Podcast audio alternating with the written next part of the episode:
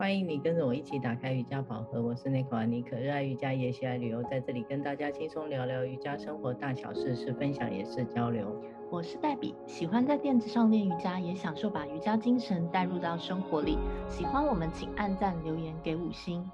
是的，我想跟大家分享我们在夏天的饮食，我们都吃一些什么，能简单的打理，不要造成家中过多的油烟或是热气，同时也能轻松吃，让身体的负担不要那么大。天气热，是不是可以让我们的身体稍微轻一点？然后让我们的感觉不要那么的烦躁。没错，夏天饮食会有一点不一样的，而且今年又特别热。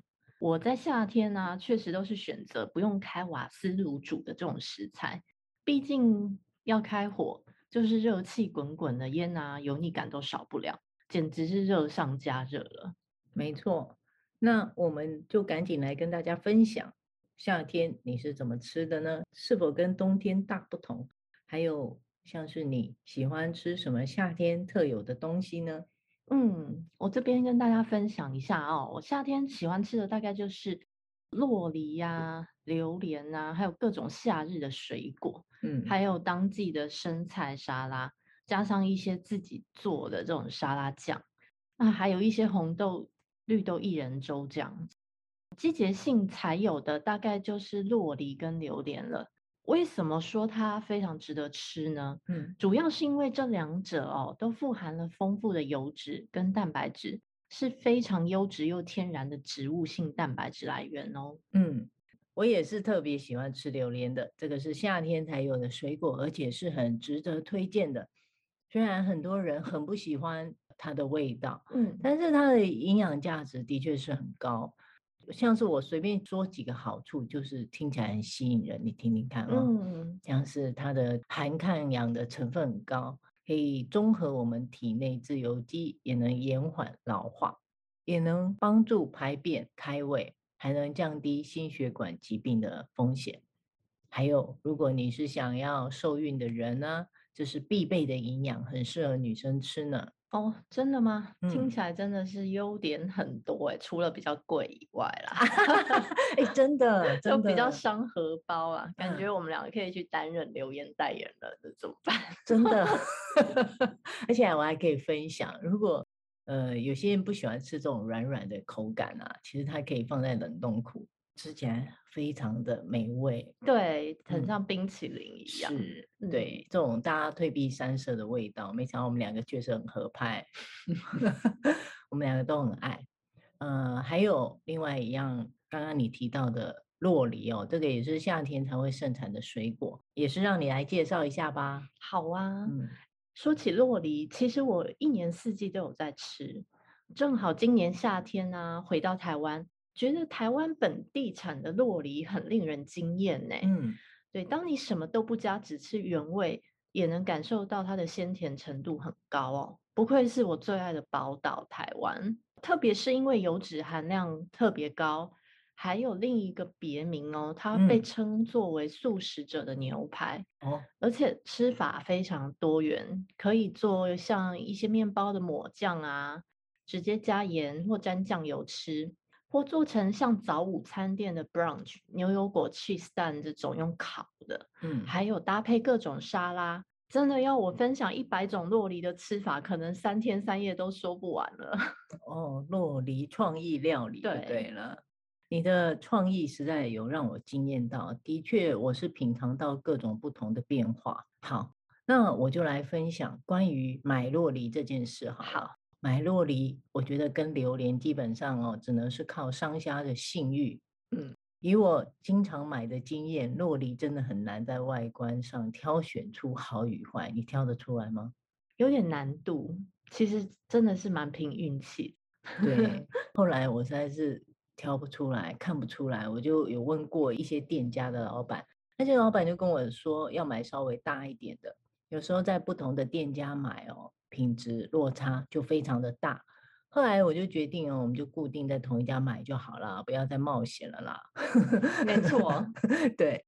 另外，在等待落梨成熟最好吃的时间点，也是要好好的拿捏哦，不能太生，也不能太熟。确实如此哦。嗯、我们这两位水果之王的介绍也差不多啦。嗯，还有许多很好的素食蛋白质、微量元素来源。嗯，呃，像是纳豆啊、菌菇类，还有深绿色的花椰菜，营养价值也不比大鱼大肉差。我们有机会再跟大家多多分享吧。嗯，对，说了一大堆都是蔬果类，人家会以为我们都不吃饭。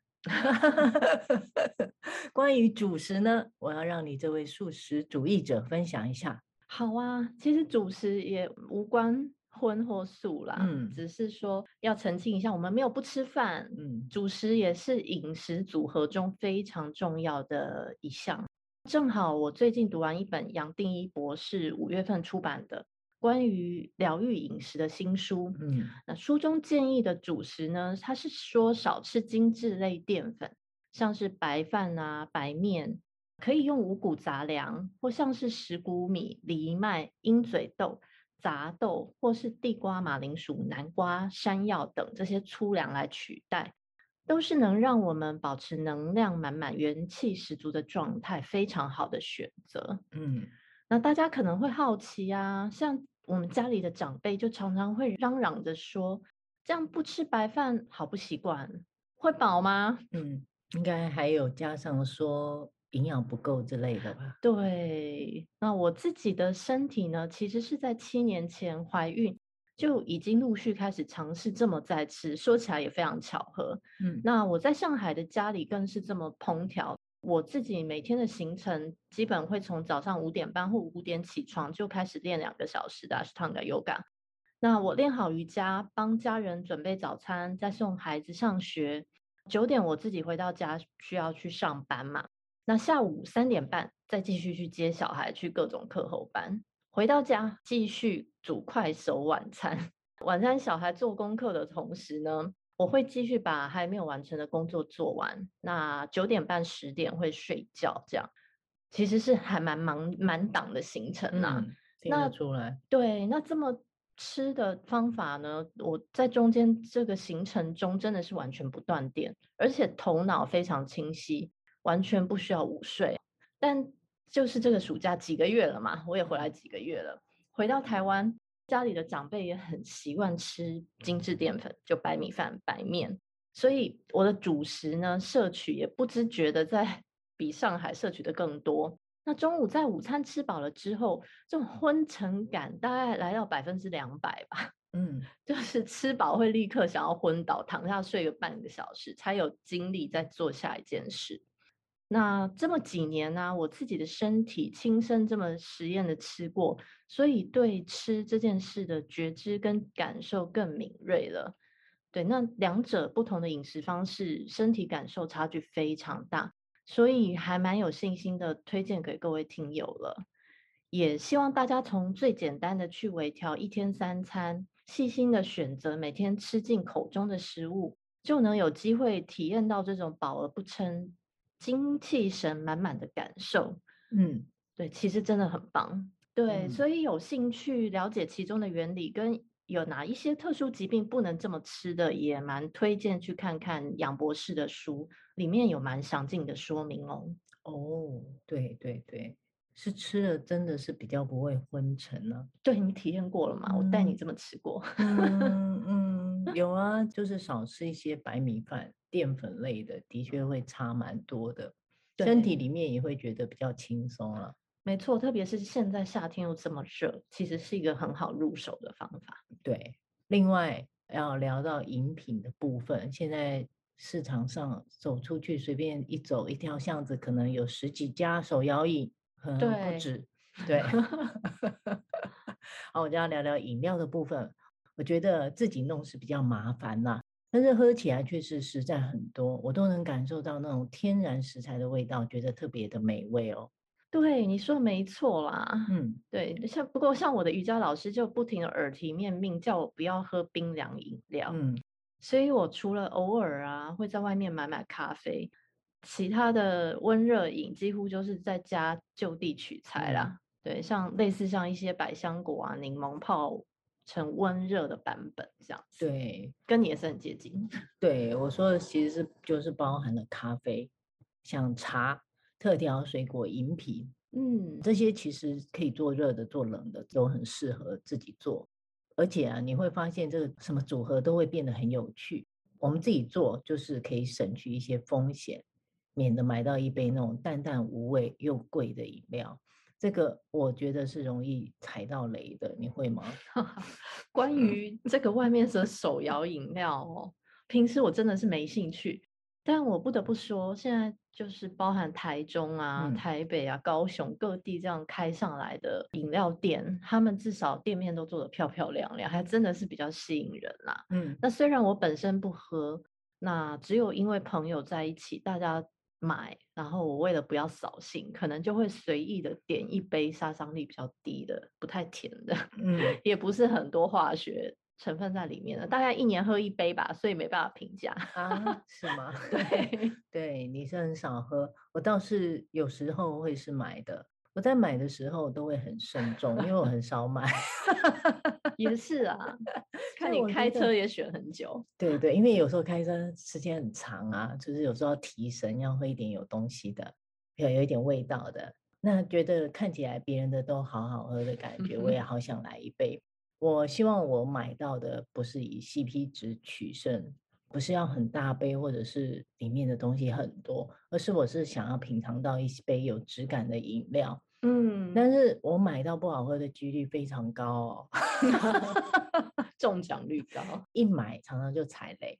像是哦，我有买过珍珠奶茶，我买过那个珍珠都粘在一起的，我真的受不了，吸的我都快没气，我还没吸半颗珍珠上来。